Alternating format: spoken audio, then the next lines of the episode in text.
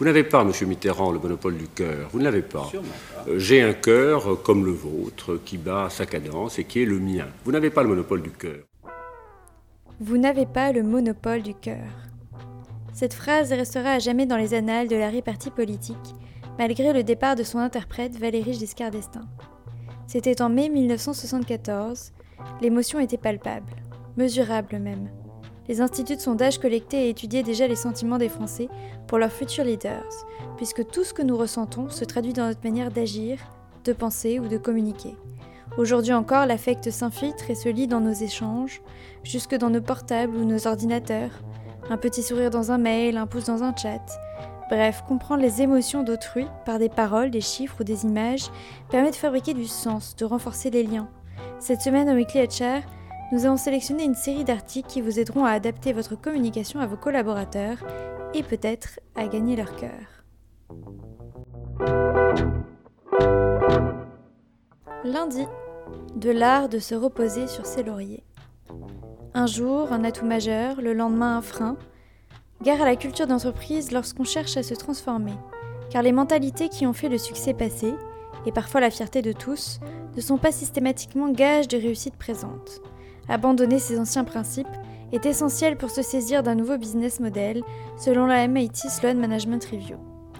Et comme souvent, cela passe d'abord par les dirigeants qui doivent avant tout prendre du recul sur leurs propres valeurs, communiquer et identifier des indicateurs clés. Allez hop, c'est le moment de jeter les lauriers, ou du moins de les recycler. Mardi, l'empathie, médecin des organisations. Le care design est peut-être la clé pour concevoir des organisations et des produits plus vertueux. En effet, pour l'ADN, l'empathie permet de concevoir des produits dédiés au bien-être, faciles d'utilisation et responsables. Et c'est tout le principe du care design. L'empathie doit être au cœur de la conception d'un produit ou service. Bref, il est temps d'aller plus loin qu'un simple benchmark et de passer à l'action. Pour ce faire, diagnostiquez les vulnérabilités et les impacts négatifs de votre entreprise, interrogez les collaborateurs, puis testez les nouvelles initiatives à travers des proof of care. Mercredi, les CEO parlent aux CEO. Comment construire et maintenir la réputation de son entreprise dans une époque où les exigences de responsabilité sont de plus en plus élevées? Fast Company est allé interroger de nombreux CEO sur le sujet et en retire 10 leçons fondamentales. Au menu, admettre que les collaborateurs sont la nouvelle conscience de l'entreprise et que sa réputation doit être construite avec eux, ou encore qu'il n'est plus possible de différencier l'image d'une entreprise de celle de son CEO. Autant de grands principes qui feront de votre réputation un atout plutôt qu'un boulet à traîner.